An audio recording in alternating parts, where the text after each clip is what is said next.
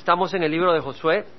Estudiamos y empezamos el capítulo 20 la semana pasada y vamos a continuar en ello. Vamos a tomar el tiempo necesario para estudiar esta parte, sacar algunas cosas hermosas que el Señor tiene para nosotros. Vimos en el capítulo 20, versículo 1, que dice la palabra que Jehová habla a Josué diciendo, habla a los hijos de Israel, y diles, designad las ciudades de refugio de las cuales os hablé por medio de Moisés, para que huya allí el homicida que haya matado a cualquier persona sin intención y sin premeditación, ellas os servirán de refugio contra el vengador de sangre. O sea, de que habíamos leído ya esta parte de que el Señor había hablado con Moisés y le había dado instrucciones más de siete años atrás de que cuando entraran a la tierra prometida designaran eh, estas ciudades de refugio. Claramente, eh, tres estaban al este del río Jordán y tres estaban en la tierra de Canaán. Iban a servir para que la persona que accidentalmente matara a alguien pudiera huir a esa ciudad de refugio y tener protección, para que el vengador de sangre no viniera y lo asesinara. Ahora, eh, no asesinara, sino cometiera, cumpliera la justicia que se le permitía cumplir. Ahora, en el versículo 2 vimos y enfatizamos bastante la semana pasada de que ya Moisés sabía de esto y el Señor después lo lleva a cabo a través de Josué. O sea, estábamos considerando de que nuestro Dios no obra caprichosamente. Él tiene un plan, Él trabaja de acuerdo a un plan que Él ha hecho desde antes de la creación del universo. Vimos cómo Abraham el Señor lo llamó le dijo, deja tu tierra, deja la casa de tu padre, de entre tus parientes, y ven a la tierra que yo te mostraré. Nuestro Señor fue bien específico le dijo que lo iba a engrandecer, de que iba a ser una gran nación y que iba a ser bendición y a los que bendijeran a ellos serían bendecidos y a quienes lo maldijeran serían maldecidos y que todas las naciones de la tierra iban a ser bendecidos a través de su semilla. Estaba el Señor hablando de la creación del pueblo de Israel a través de quien iba a traer la palabra de Dios, iba a traer al Mesías. Todo de acuerdo a un plan que el Señor ya tenía. Y ese plan es específico, hablamos de eso la semana pasada, que el Señor dice que por gracia somos salvos por medio de la fe, no por obras, para que nadie se gloríe, porque somos hechura suya, creados en Cristo Jesús para hacer buenas obras, las cuales Dios preparó de antemano para que anduviéramos en ellas. Es decir, Dios tiene obras específicas para tu vida. Y yo quisiera eh, meditar un poco rápidamente en 1 Corintios 12. Si tú crees que Dios no es un Dios específico y particular para ti, tú no eres un número más en la obra del Señor. Tú no eres simplemente una persona, ok, de tal edad, eh, de tal condición. No, tú eres alguien en particular precioso ante Dios. Y Dios tiene un plan para ti.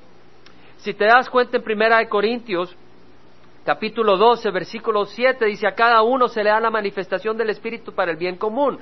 A uno le es dada palabra de sabiduría, versículo 9 dice, a otro fe por el mismo Espíritu, versículo 10, a otro poder de milagros, versículo 11 dice, todas estas cosas las hace uno y el mismo Espíritu distribuyendo individualmente.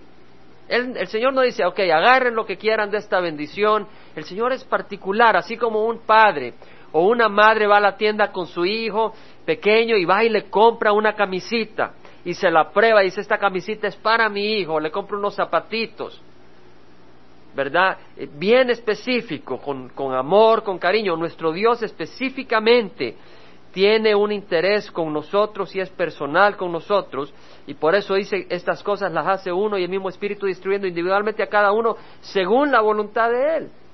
Dios tiene una voluntad, tiene un plan para cada uno de nosotros específico. Nuestro Dios es específico. Hablamos sobre ello y no vamos a regresar a eso. Pero esa es la introducción para lo que vamos a continuar en el estudio, porque nos tiramos todo un estudio sobre esa meditación, sobre el plan que Dios tiene para nosotros. Ahora vemos acá de que habla de que el vengador de sangre era el que podía venir y matar a la persona que accidentalmente cometió un homicidio. Entonces dice para que ellas os servirán, el versículo 3, de refugio contra el vengador de sangre. La palabra vengador de sangre, ¿verdad? En el hebreo, que es en el idioma en que fue escrito el Antiguo Testamento, excepto algunas secciones en arameo, eh, es Goel. Y quiere decir el pariente más cercano, redentor. La palabra Goel en el hebreo viene de la raíz primitiva que quiere decir redimir rescatar. Y si tú investigas cuál era el propósito del, de este pariente cercano, redentor, rescatador, tenía varias responsabilidades en el Antiguo Testamento. Principalmente era proteger los intereses del pariente cercano en necesidad. Si había un pariente cercano y tú eres el, más cercano, el pariente redentor, tú venías y protegías los intereses de, ese pariente, no lo dejabas ah, al sufrimiento, a la necesidad que se ahogara, llevaba, y ibas y le dabas la mano. Por ejemplo, si una persona eh, tenía sus terrenos y cosechaba, pero de repente le fue mal en la cosecha y empezó a tener serios problemas y, quedó en deuda y tuvo que vender su territorio, tuvo que vender su terreno. El pariente cercano tenía la responsabilidad de venir y comprar ese terreno de regreso para su pariente, redimirlo para su pariente. Qué bonito, ¿verdad? Qué protección. Eh, y ponle que había vendido su terreno y esta persona había quedado en pobreza y aún así todavía no podía salir adelante con las deudas. Entonces él tal vez llegaba ante sus acreedores y le decía, ya no te puedo dar más, ya vendí mi terreno, ya vendí todo, ya no me queda más que darte mi vida. Llévame como esclavo, voy a servir de esclavo en tu casa. Se ofrecían como esclavo. Entonces dice, tú como redentor, como pariente cercano redentor, como Kingsman Redeemer, como dicen en inglés, o el Goel, Tú venías y lo redimías de la esclavitud, lo comprabas de regreso para que fuera libre. Es interesante porque también dentro de esta, dentro de esta, de este carácter del Señor vemos que el Señor siempre busca que tengamos ese corazón por nuestro hermano.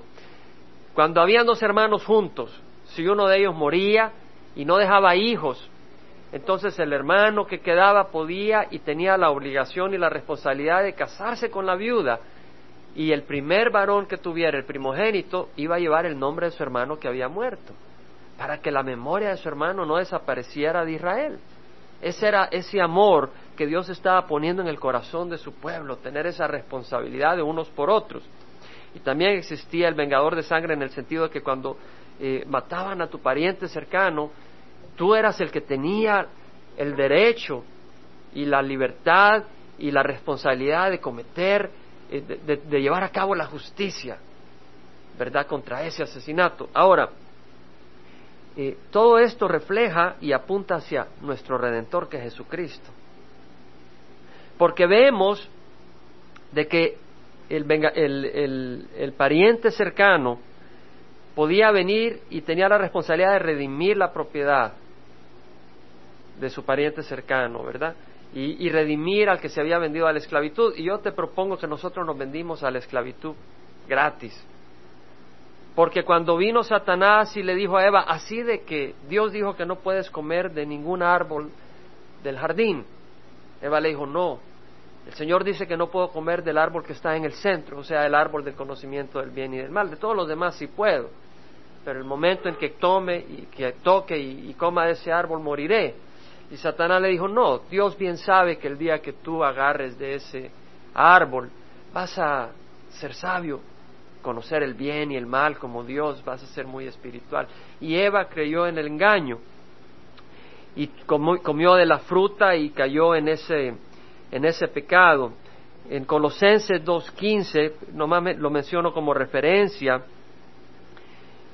el Señor habla en el versículo 13, perdón, sí, en el versículo 13, cuando estabais muertos en vuestros delitos y en la incircuncisión de vuestra carne, os dio juntamente con él, os dio vida juntamente con él, habiéndonos perdonado todos los delitos, habiendo cancelado el documento de deuda que consistía en decretos contra nosotros y que nos era adverso, y lo ha quitado de en medio, clavándolo en la cruz, y habiendo despojado a los poderes y autoridades, hizo de ellos un espectáculo público, triunfando sobre ellos por medio de él. A lo que estamos viendo es esto. Eva, cuando se hizo obediente de Satanás, cuando le creyó a Satanás, se hizo sierva de él prácticamente, tal como dice Romanos 6:16, no sabéis que cuando os presentáis a alguno como esclavos para obedecerle, sois esclavo de aquel a quien obedecéis, ya sea del pecado para muerte o de la obediencia para justicia. O sea que Eva le creyó a Satanás. En otras palabras, ella recibió la dirección no del Señor, sino de Satanás. Aceptó la dirección y la guía de Satanás en su vida. En otras palabras, sometiéndose a su voz. Y en ese momento la tierra, cuando eh, también participó Adán, la tierra que estaba en poder del, hombre, ahora estaba bajo el dominio de Satanás, porque prácticamente Satanás le entregó esa libertad, perdón, Adán le entregó esa libertad y ese derecho a Satanás, se sometió a la dirección de Satanás.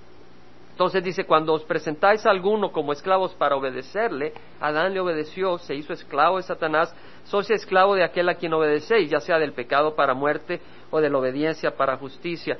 Nos convertimos en esclavos del mal, del pecado y de la muerte a través de, esa, de ese evento. Y la tierra pasó a estar bajo el dominio de Satanás. Si se acuerdan cuando Jesús fue tentado en el desierto, eh, el Espíritu lo llevó al desierto para ser tentado. Y en la tercera tentación, en Mateo ustedes pueden verlo en el capítulo 4, eh, Satanás lo llevó a un monte muy alto y le enseñó todos los ah, reinos de la tierra. Y le dijo, ¿sabes qué? Y toda la gloria de estos reinos le dijo, ¿sabes qué? Si tú te postras y me adoras, te entregaré todo esto. Y el Señor le dijo, apártate de mí, Satanás, porque está escrito, eh, adorarás al Señor tu Dios y solo a Él le servirás. Y Satanás lo dejó. El punto es, es que el Señor no le dijo, no, los reinos no te pertenecen. Los reinos de la tierra le pertenecen a, a Satanás.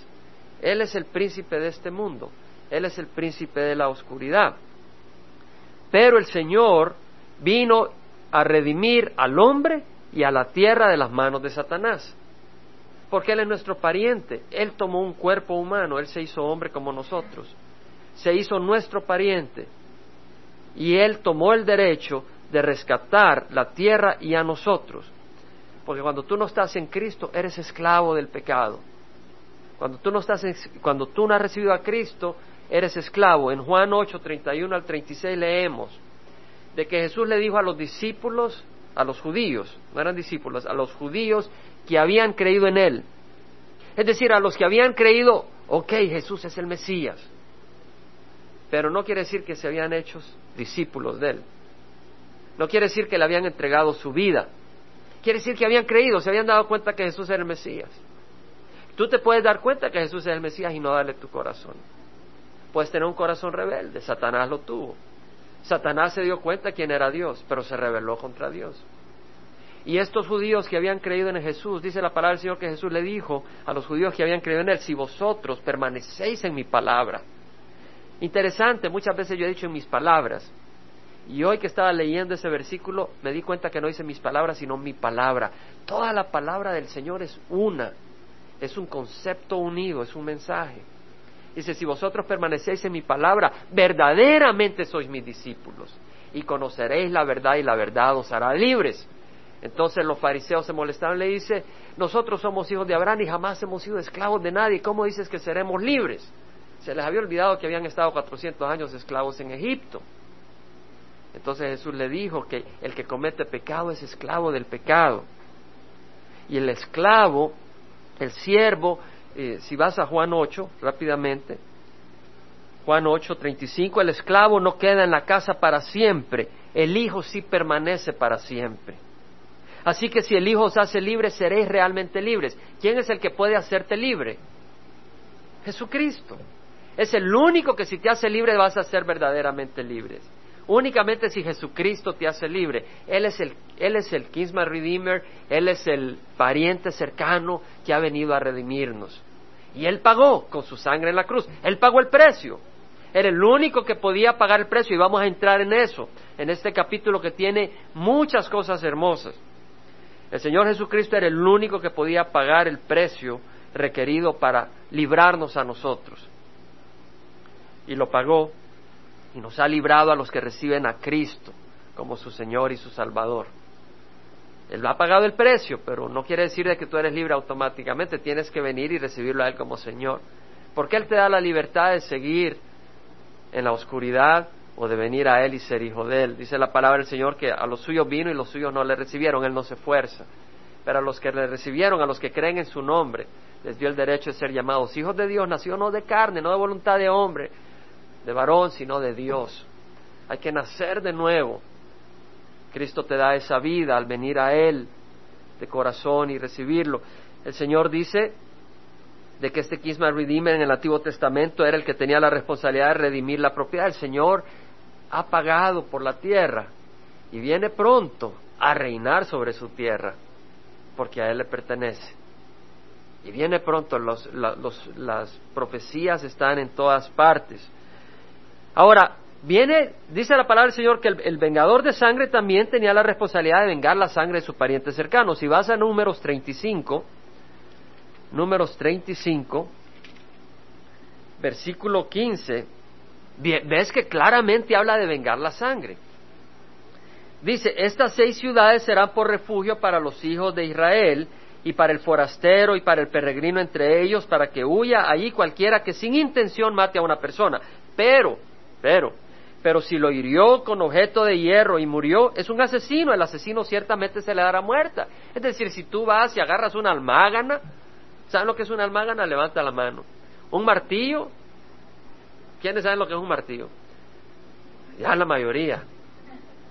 No estamos hablando del pez martillo, no era agarrar un pez martillo.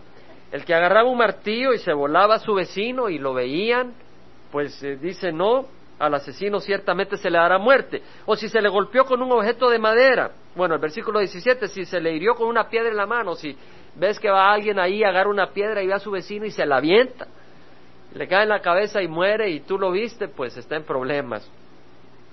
Eh, es un asesino, al asesino ciertamente se le dará muerte. O si lo golpeó con un objeto de madera en la mano, por lo cual pueda morir y muere, es un asesino. Al asesino ciertamente se le dará muerte. Versículo 19, al vengador de sangre, él mismo dará muerte al asesino, le dará muerte cuando se encuentre con él. El pariente cercano venía y cobraba justicia. Y si se le empujó con odio o le arrojó algo mientras lo acechaba y murió, o si lo hirió con la mano en enemistad y murió, al que lo hirió ciertamente se le dará muerte. Es un asesino. El vengador de sangre dará muerte al asesino cuando se encuentre con él. Prefiero usar la palabra Goel en el hebreo, porque quiere decir eh, eh, vengador de sangre, pero quiere decir también pariente cercano redentor, tiene todo ese simbolismo.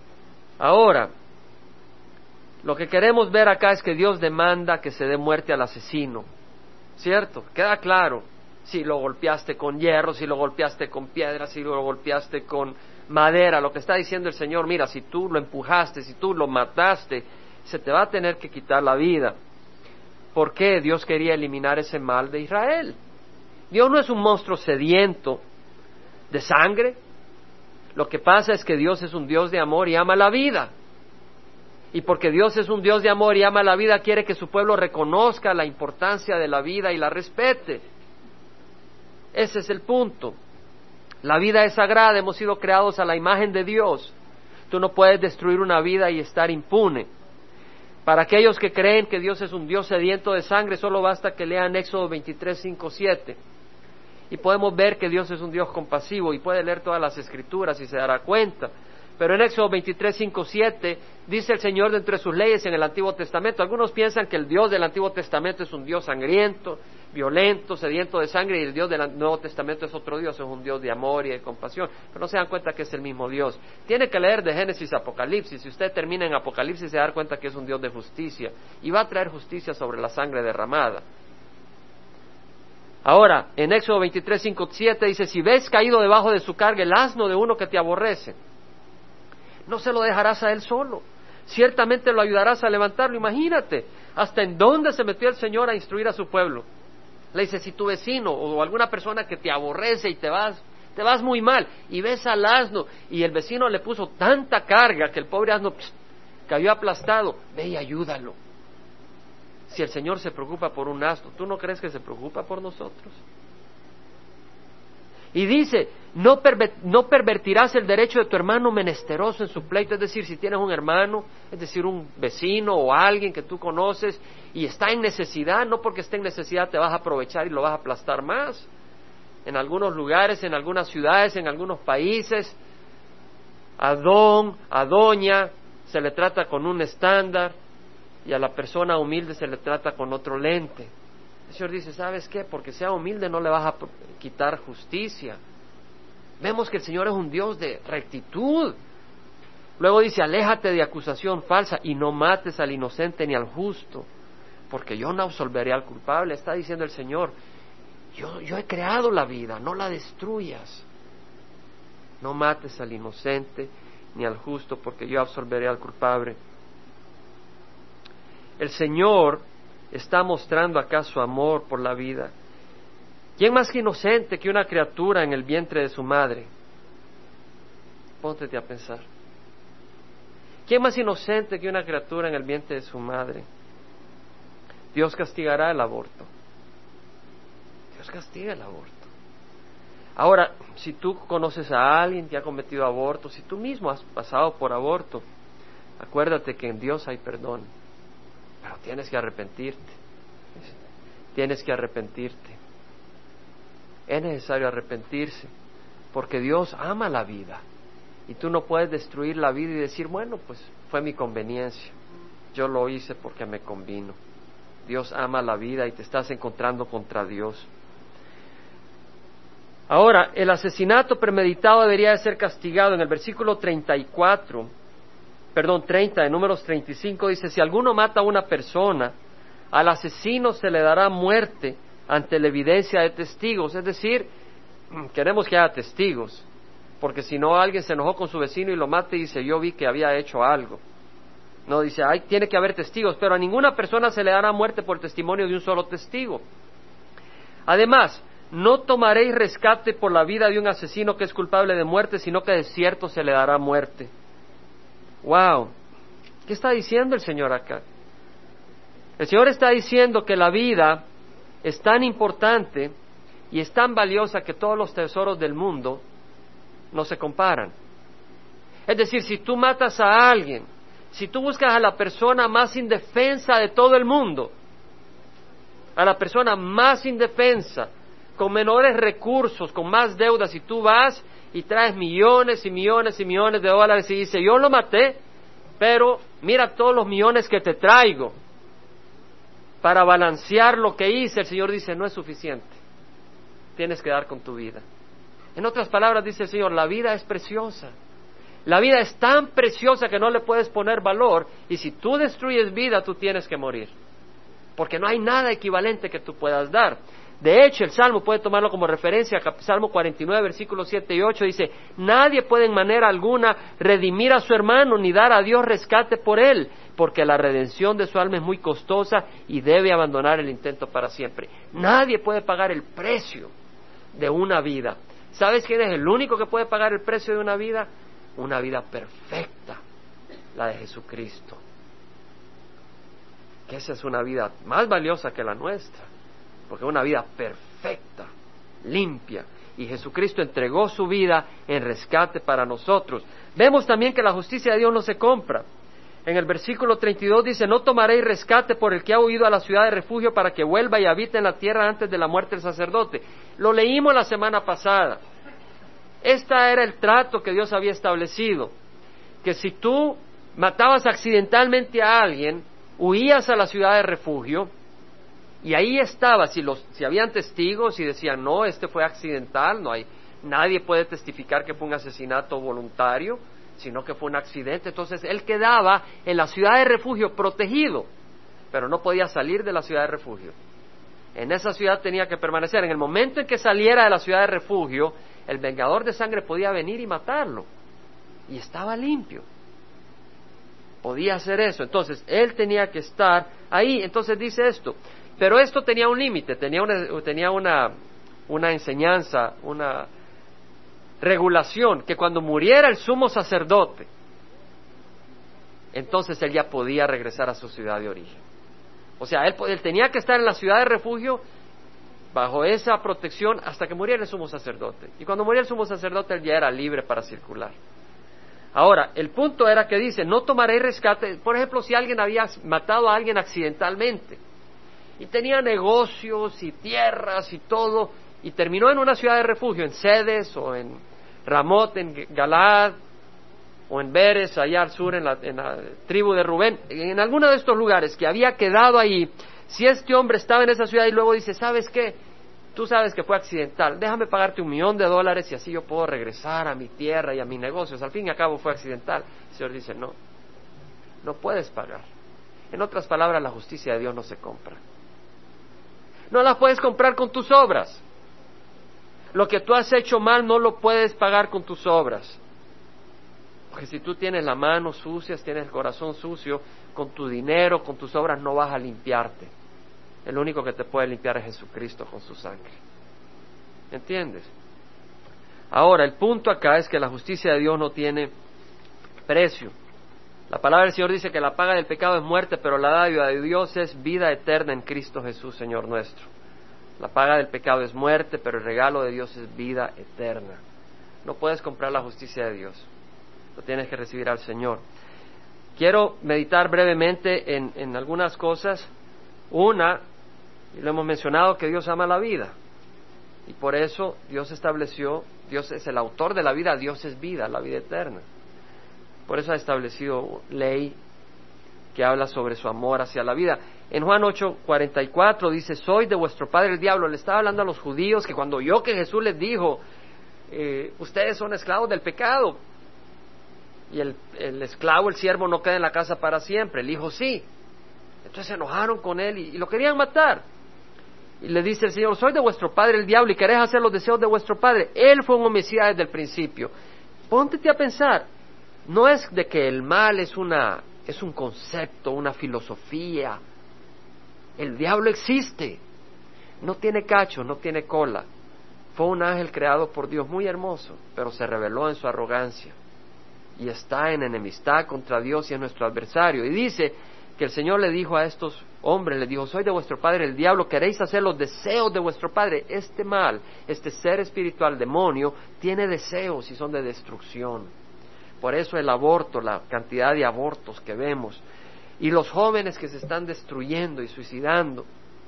Él fue un homicida desde el principio y no se ha mantenido en la verdad porque no hay verdad en él. Satanás es el padre de la mentira. Cuando habla mentira, habla de su propia naturaleza porque es mentiroso y el padre de la mentira. Jesús dijo, el ladrón viene para robar, matar y destruir. Yo he venido para que tengas vida y la tengas en abundancia. Jesús vino para que tengamos vida. Jesús es el, Jesús no, Dios no es el monstruo sangriento, Él es el creador de la vida. Juan 3:16 dice que tal manera amó Dios al mundo que dio a su Hijo unigénito para que crea en Él no se pierda, mas tenga vida eterna. Juan 5:39, 40, el Señor le habla a los judíos y les dice, examináis las escrituras porque vosotros pensáis que en ellas tenéis vida eterna. Y ellas dan testimonio de mí, pero no queréis venir a mí para que tengáis vida. Ahora, ¿sabes qué? La palabra de Dios es la palabra de quién? De Dios. ¿Sabes qué quiere decir eso? Que no hay ni una tilde que sobra, ni una que haga falta. Y fíjate lo que dice ese versículo. Vosotros escudriñad las escrituras porque pensáis que en ellas tenéis vida eterna. Y ellas dan testimonio de mí, pero no queréis venir a mí para que tengáis vida. Fíjate que no dice para que tengáis vida eterna. ¿Sabes lo que está diciendo el Señor? Si tú no vienes a Jesucristo, no tienes vida. Estás muerto. Y la única vida que hay es la vida eterna. Si tú no vienes a Jesucristo, tú estás muerto aunque estés caminando. Pero tu alma está separada de Dios, quien es vida. Y no tienes la guía de Dios Puede que Dios en su misericordia te hable, pero no tienes la dirección del Espíritu Santo, porque el Espíritu Santo no habita en cualquiera. Solo, tampoco necesitas sacrificios para recibirlo. Lo único que tienes que hacer es recibir a Jesucristo, porque por gracia soy salvo por medio de la fe. Jesucristo, eh, Jesucristo le dijo a la iglesia en Gálatas a, través de Pablo, oh Gálatas insensatos, ¿quién nos ha engañado? ¿Recibiste el Espíritu por las obras de la ley o por creer con fe? Es por fe, en 5.25 Jesús dice, en verdad, en verdad os digo, viene la hora, viene la hora y ahora es cuando los muertos oirán la voz del Hijo de Dios y los que oigan vivirán. Cuando tú oyes la palabra de Dios y te das cuenta que es hacia ti que te está llamando el Señor y tú respondes, vas a vivir. No quiere decir que vas a tener cero problemas. Empiezan tus problemas. Porque Satanás es el adversario de nuestra vida y pelea con ganas, con garras, con todo lo que puede. Y por eso el cristiano necesita reunirse con otros hermanos. El cristiano necesita estar en ratos de alabanza. ¿Cómo me gusta la alabanza? A mí me encanta la palabra del Señor, pero también me encanta la alabanza. La palabra del Señor es principal. Pero también puedes alabar al Señor y, la alabanza es tan importante, te olvidas de los problemas. Y también la palabra del Señor te ayuda a olvidarte de los problemas o te ayuda a poner los problemas a los pies del Señor. Yo quisiera estar todo mi tiempo a los pies de Jesucristo con la palabra y la alabanza. ¿Y sabes qué dice el Señor? Que ahí debemos de estar todo el tiempo. Lo que pasa es que tenemos una carne y vivimos en un mundo imperfecto. Pero el Señor lo único que quiere saber es cómo está tu corazón. ¿Dónde está tu corazón? ¿Está ahorita pensando en el juego de México? ¿Qué va a ser hoy en la noche? ¿O está en... Anoche me quedé viendo con Dani. Muy bonitos los juegos. Pero hay algo mejor. Antes de conocer a Jesucristo, el fútbol era lo principal. Pero sabes, ahora tengo algo más importante que el fútbol. Y tengo la libertad para gozar fútbol. Pero también tengo la libertad para gozarme en lo que es mejor, es la palabra del Señor. Quisiera que fuéramos a Josué 20. Quiero meditar en algunos pensamientos. Josué 20, versículo 4 al 6, donde dice, Huirá a una de estas ciudades, se presentará a la entrada de la puerta de la ciudad y expondrá su caso a oídos de los ancianos de la ciudad. Estos lo llevarán con ellos dentro de la ciudad y le darán un lugar para que habite en medio de ellos. Es decir, el vengador de sangre huía, llegaba a la ciudad y los ancianos lo, recogían. Ahora, si el vengador de la sangre lo persigue, ellos no entregarán al homicidio en su mano porque hirió a su prójimo sin premeditación y sin odiarlo de antemano. Ahora, si nos vamos a números 35, versículo 26, número 35, versículo 26. Dice, si el homicida sale en cualquier tiempo de los límites de la ciudad de refugio a la cual pudo huir, y el vengador de sangre lo haya fuera de los límites de la ciudad de refugio, y el vengador de sangre mata al homicida, no será culpable de sangre, porque el homicida debió haber permanecido en la ciudad de refugio hasta la muerte del sumo sacerdote. Pero después de la muerte del sumo sacerdote, el homicida volverá a la tierra. ¿Verdad que lo compartimos? Lo dijimos, ¿verdad? Fue lo que dijimos. Aquí lo estamos encontrando. Es la palabra del Señor, no fue un cuento mío. Lo que quisiera decirte es una cosa. La persona que había cometido un homicidio, aunque fuera sin intención, podía morir si se salía de su refugio, ¿no? ¿Sabes quién es nuestro refugio? Jesucristo. No te alejes de Jesucristo.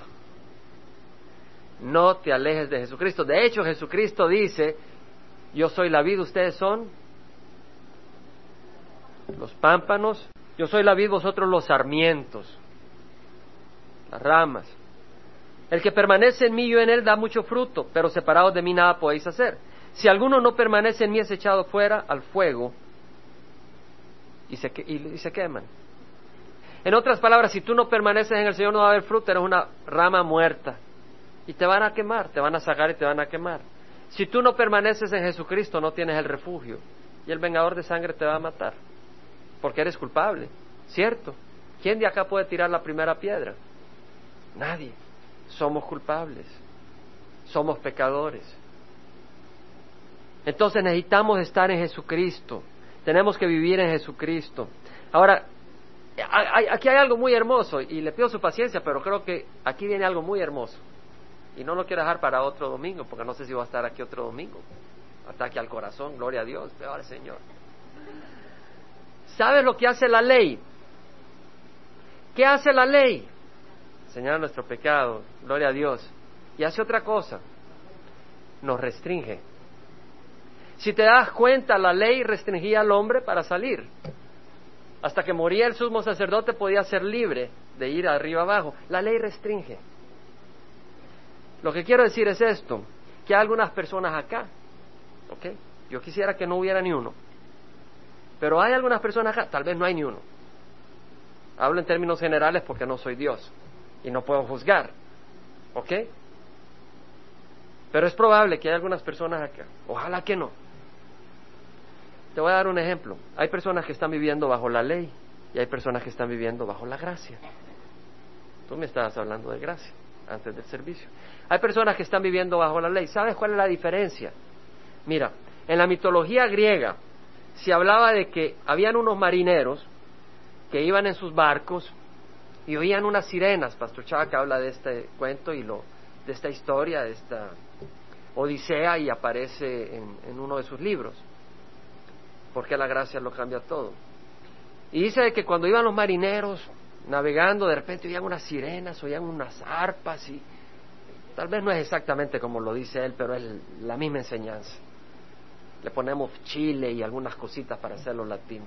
Había unas guitarras, unos mariachis y la música era muy hermosa, preciosa la música. Entonces venían los marineros y perdían el control, querían ir a ese lugar, a esa isla, a oír esas sirenas, esas arpas y las mareas destruían el barco y se hundían y se morían. No había ni un marinero que había escuchado la música y vivía. Moría. Entonces Ulises dijo, yo sé lo que voy a hacer. Voy a ir en el barco y voy a echarles, le voy a poner cera en los oídos de cada uno de los marineros para que no oigan la música. Pero yo no me voy a poner cera. Me van a amarrar en el mástil del barco y entonces yo voy a poder oír y voy a vivir. Entonces hizo tal como hizo, les dijo, de ahí les puso cera, lo amarraron a él, en el mástil iba, y de repente se empezó a oír la música.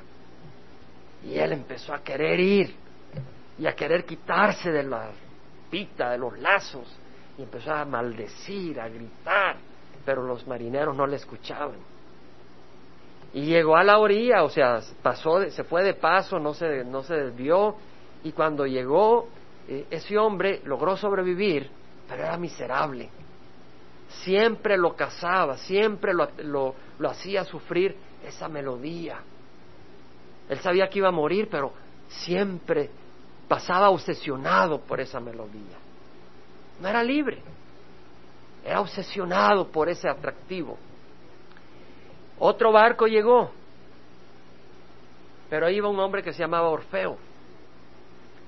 Y empezaron a oír los marineros la música y la tonada y el arpa y y empezaron a dirigirse hacia la isla, listos a su destrucción, y agarra Orfeo su arpa y empieza a tocar una melodía mucho más preciosa. Y los marineros empezaron a olvidarse de la isla y empezaron a, dejarse guiar por Orfeo. Y cuando llegaron a, a, su lugar de destino, los marineros habían oído la, el encanto del mundo, porque ese es el paralelo pero habían, habían oído también el encanto de Jesús. ¿Me entiendes? Ulises era el que representa al que está bajo la ley, queriendo satisfacer la carne todo el tiempo. Y lo único que lo detiene es la ley. Es que no puedo pecar, no puedo cometer adulterio, no puedo robar, porque me voy a condenar. No te das cuenta que estás condenado porque en tu mente, en tu corazón has pecado. Pero los que han recibido a Cristo, que han encontrado ese amor, sí hay una carne pecadora, pero ¿sabes qué? Hay algo más hermoso que te atrae, que es Jesucristo. Y vives libremente. Y en Jesucristo hay libertad. Donde está el Espíritu del Señor hay libertad, dice la palabra del Señor. Entonces cuando tú vienes a Jesucristo, vienes a ese espíritu de libertad. En Gálatas dice, andad por el Espíritu y no cumpliréis el deseo de la carne. La carne está ahí. Todos nosotros tenemos una carne malvada. La cuestión es de quién eres siervo, de la carne o de Jesucristo. Si oyes la voz de Jesucristo, vas a ser libre y vas a seguir a Jesucristo. ¿Quiere decir que la carne no te atrae? Sí, pero hay una voz más hermosa, la de Jesucristo. Y si realmente tú la has oído, a Él estás siguiendo. Te hago una pregunta. Las obras de tu vida, tu vida, cierra los ojos, cierra los ojos, cierra los ojos. ¿A quién estás sirviendo? ¿Qué muestra tu vida? ¿Qué muestran los resultados de tu vida? Que estás tratando de vivir bajo la ley para no condenarte o estás siguiendo la melodía de Jesucristo. Dice la palabra del Señor que si vivís conforme a la carne habréis de morir, pero si por el Espíritu hacéis morir las obras de la carne viviréis. Y luego dice Pablo, todas las cosas me son lícitas, todo me es permitido, pero no todo es de provecho. Todas las cosas me son lícitas, pero yo no me dejaré dominar por ninguno. ¿Sabes qué? No hay persona más libre que el cristiano. El no cristiano, el que no ha recibido a Cristo, no tiene libertad para no pecar. Vive para sí mismo el cristiano, el que ha recibido al Espíritu, puede vivir para el Señor. Tiene libertad. Para libertad fue que Cristo nos hizo libres. Por tanto, permaneced firmes y no os somatáis otra vez al yugo de la esclavitud. Si has recibido libertad en Cristo, no seas esclavo del pecado. Vamos a cerrar acá con acción de gracias y oración. Si tú nunca has recibido a Jesucristo y quieres recibirlo, yo te invito a que lo recibas. Jesús te invita. Si ya lo recibiste, no lo necesitas recibir de nuevo. Si has estado caminando en pecado, pídele a Dios perdón. Y Él te perdona. Él es fiel y justo para limpiarnos de toda injusticia. Pero si no has recibido a Jesucristo, y hoy te invito a que lo recibas. Si has estado caminando bajo la ley, cuando puedes caminar en el Espíritu, recibe a Cristo. Te invito a que levantes la mano y vamos a orar ahí donde estés para que recibas a Jesucristo. Si quieres recibir al Señor. Alguien no ha recibido a Jesucristo, el Señor te llama. Muy fácil, ¿cómo recibes a Jesucristo? Le dice, Señor, perdona mis pecados. Yo creo que derramaste tu sangre en la cruz por mí y que ahora vives. Creo que la sangre que derramaste es poderosa para limpiarme de toda maldad. Y ahora te recibo como Señor de mi vida. Porque dice la palabra del Señor, si confiesas con tu boca a Jesús por Señor y crees en tu corazón que Dios lo resucitó de la muerte, serás salvo. Tienes que confesarlo por Señor. No puedes tener dos señores en tu corazón. Y tienes que creer que Él vive porque no puedes recibir a un Dios muerto. Y si tú crees, ahí nomás pídele al Señor y Él entrará. Y nacerás de nuevo. Es la promesa del Señor.